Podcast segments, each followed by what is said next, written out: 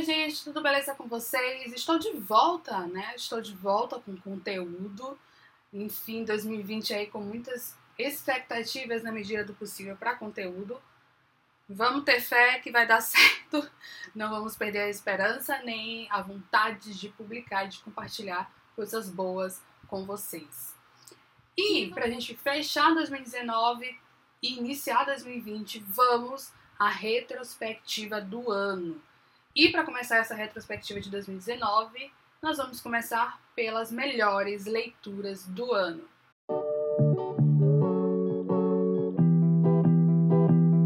Mas antes eu quero fazer um balanço geral aí dessas leituras. Em 2019 eu li 26 livros, 11 físicos, 15 e-books, 20 livros de autoria feminina, 6 livros de autoria masculina e 16 livros de não ficção. E aí, observando essas estatísticas, posso dizer que foi o ano de literatura de autoria feminina, mas com destaque para não ficção. E isso é algo bem coerente com o meu 2019, porque foi o primeiro ano do mestrado e foi o ano que eu busquei ler mais teoria feminista, inclusive diversificar as leituras de teoria feminista. O meu critério de escolha para as melhores leituras do ano é totalmente pessoal, tá, gente?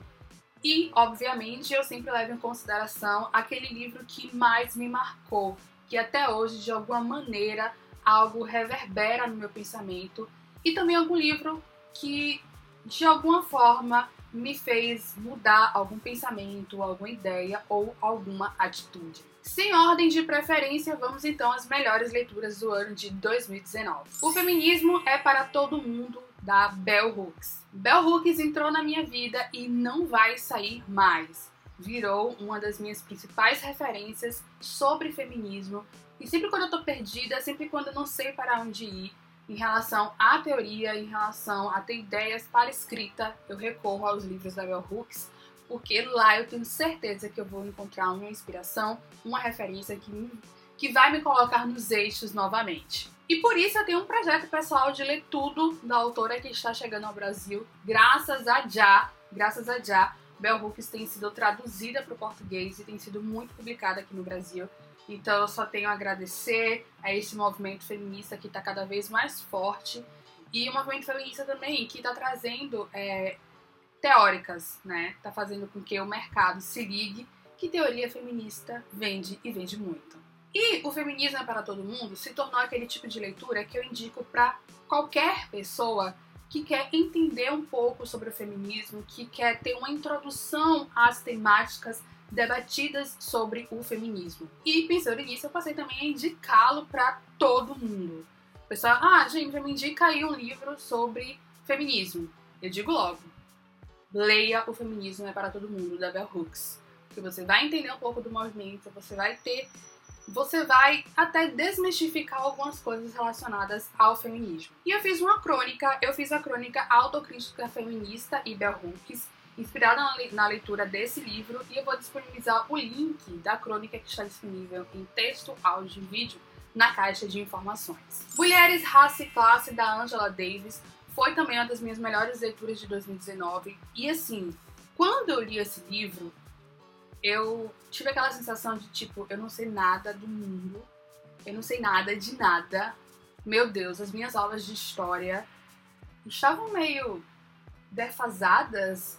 As minhas aulas de história não eram assim tão verídicas. Davis faz uma análise crítica é, da história dos Estados Unidos a partir da perspectiva dos negros, principalmente das mulheres negras. Eu acredito que todo mundo deve ler aquele clichê, né? Deve ler aquela obrigação.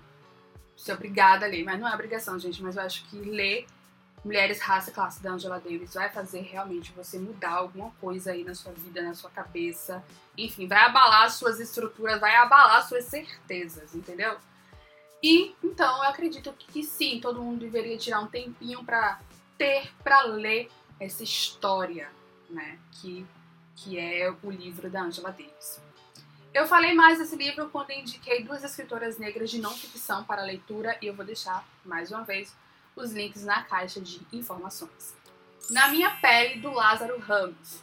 Na Minha Pele, do Lázaro Ramos, foi uma das leituras do Clube do Livro Alagoinhas no ano de 2019. E assim, eu sou muito fã de ler memórias, muito fã de ler autobiografia, de ler ensaios, crônicas, textos mais leves, mas que de alguma maneira também tem uma carga é, de referências boa. E a gente encontra muito isso no, no, livro Na Minha Pele, do Lázaro Ramos. E, obviamente, que o livro também me ganhou porque o Lázaro Ramos é baiano e eu senti muita proximidade com as histórias que ele contou, com os lugares que ele citou, com algumas pessoas que o Lázaro Ramos traz nos seus, nos seus relatos. Me lembra pessoas que eu conheço, sabe, pessoas da minha família, minha avó, enfim, alguma tia. Então, essa proximidade me faz ainda sentir empatia, me faz gostar ainda mais do livro e da leitura. E além de que em cada página a gente encontra um pouco do humor e do otimismo do Lázaro Ramos, e isso sem dúvidas faz total diferença. Ainda mais quando é um livro que sim trata de temas importantes e até um pouco difíceis de lidar, como epistemicídio, é, representatividade negra, religião, memória afro-brasileira, racismo. Todos esses temas a gente encontra no livro e são abordados de maneira leve. Eu indico bastante, porque, mais uma vez, é uma leitura leve, mas é uma leitura bastante potente. Memórias da Plantação da Grada Quilombo. Gente, Memórias da Plantação da Grada é um livro riquíssimo em conteúdo e em metodologia.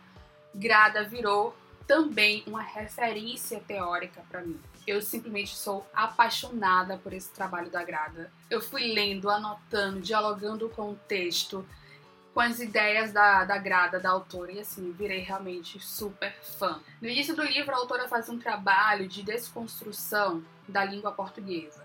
E eu acho esse trabalho fantástico, porque mostra o poder que a linguagem tem também de oprimir, disseminar opressões. Eu fiz a crônica Ler e Escrever Atos Políticos, inspirada na leitura de Memórias da Plantação. Eu publiquei no Instagram, mas também acabei republicando no blog e eu vou deixar o link disponível também na caixa de informações. Má Feminista da Roxane Guy. Gente, eu não sei se fala Roxane, Roxane Guy, então me perdoe aí a, a pronúncia. Eu deveria ter pesquisado? Deveria ter pesquisado.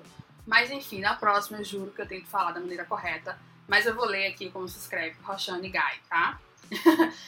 é, Má Feminista foi a minha última leitura de 2019 e todo momento que eu ia lendo, eu ficava me perguntando como assim eu não conhecia a Roxane? O livro me ganhou pelo formato, ensaios autobiográficos, mas ainda porque, como diz a própria autora, ensaios provocativos e que me fez questionar o feminismo e as feministas, e eu enquanto feminista também eu amei o termo má feminista como oposição a uma essência do feminismo. Não há um modo de ser feminista porque não existe apenas um feminismo, existe vários feminismos. E cada vez mais nós devemos estar atentas à pluralidade do movimento, dos movimentos como um todo, à pluralidade da vida, né? Para não cairmos em armadilhas, armadilhas que acabam excluindo ao invés de reconhecer e aceitar as diferenças. Eu fiz uma crônica inspirada também no livro, na leitura do livro Na Feminista, e eu vou deixar o link na caixa de informações. Essas foram as minhas melhores leituras do ano de 2019, sem dúvidas uma lista excelente de teoria feminista, tirando né, aí o Lázaro Ramos. Já faz um tempo que eu não crio metas literárias pro ano, porque eu já tenho um compromisso mensal com o Clube do Livro da Alagoinhas. E eu também gosto muito de respeitar a minha vibe do momento, sabe? Às vezes eu faço uma lista enorme, chega lá na hora, eu não tô com um pingo de vontade de ler aquele livro que eu escolhi. Então eu gosto muito de respeitar a minha vibe e não tenho feito metas. Mas, analisando essas leituras de 2019, eu percebi que eu não estou lendo muito ficção. Eu estou com saudade de ler um bom romance, de ler uma boa ficção. Tudo bem que é por conta do momento do mestrado, eu tenho lido muita teoria, busquei ler mais teoria feminista, mas também tem muita, muita, muita coisa boa sendo escrita atualmente de ficção e eu quero muito em 2020 tirar um tempinho para ler essa ficção. Você já leu alguma das minhas melhores leituras de 2019 e quais foram as suas melhores leituras. Vamos conversar, vamos continuar o papo de melhores leituras nos comentários. Eu te desejo ótimas leituras em 2020. Até a próxima. Beijão. Tchau.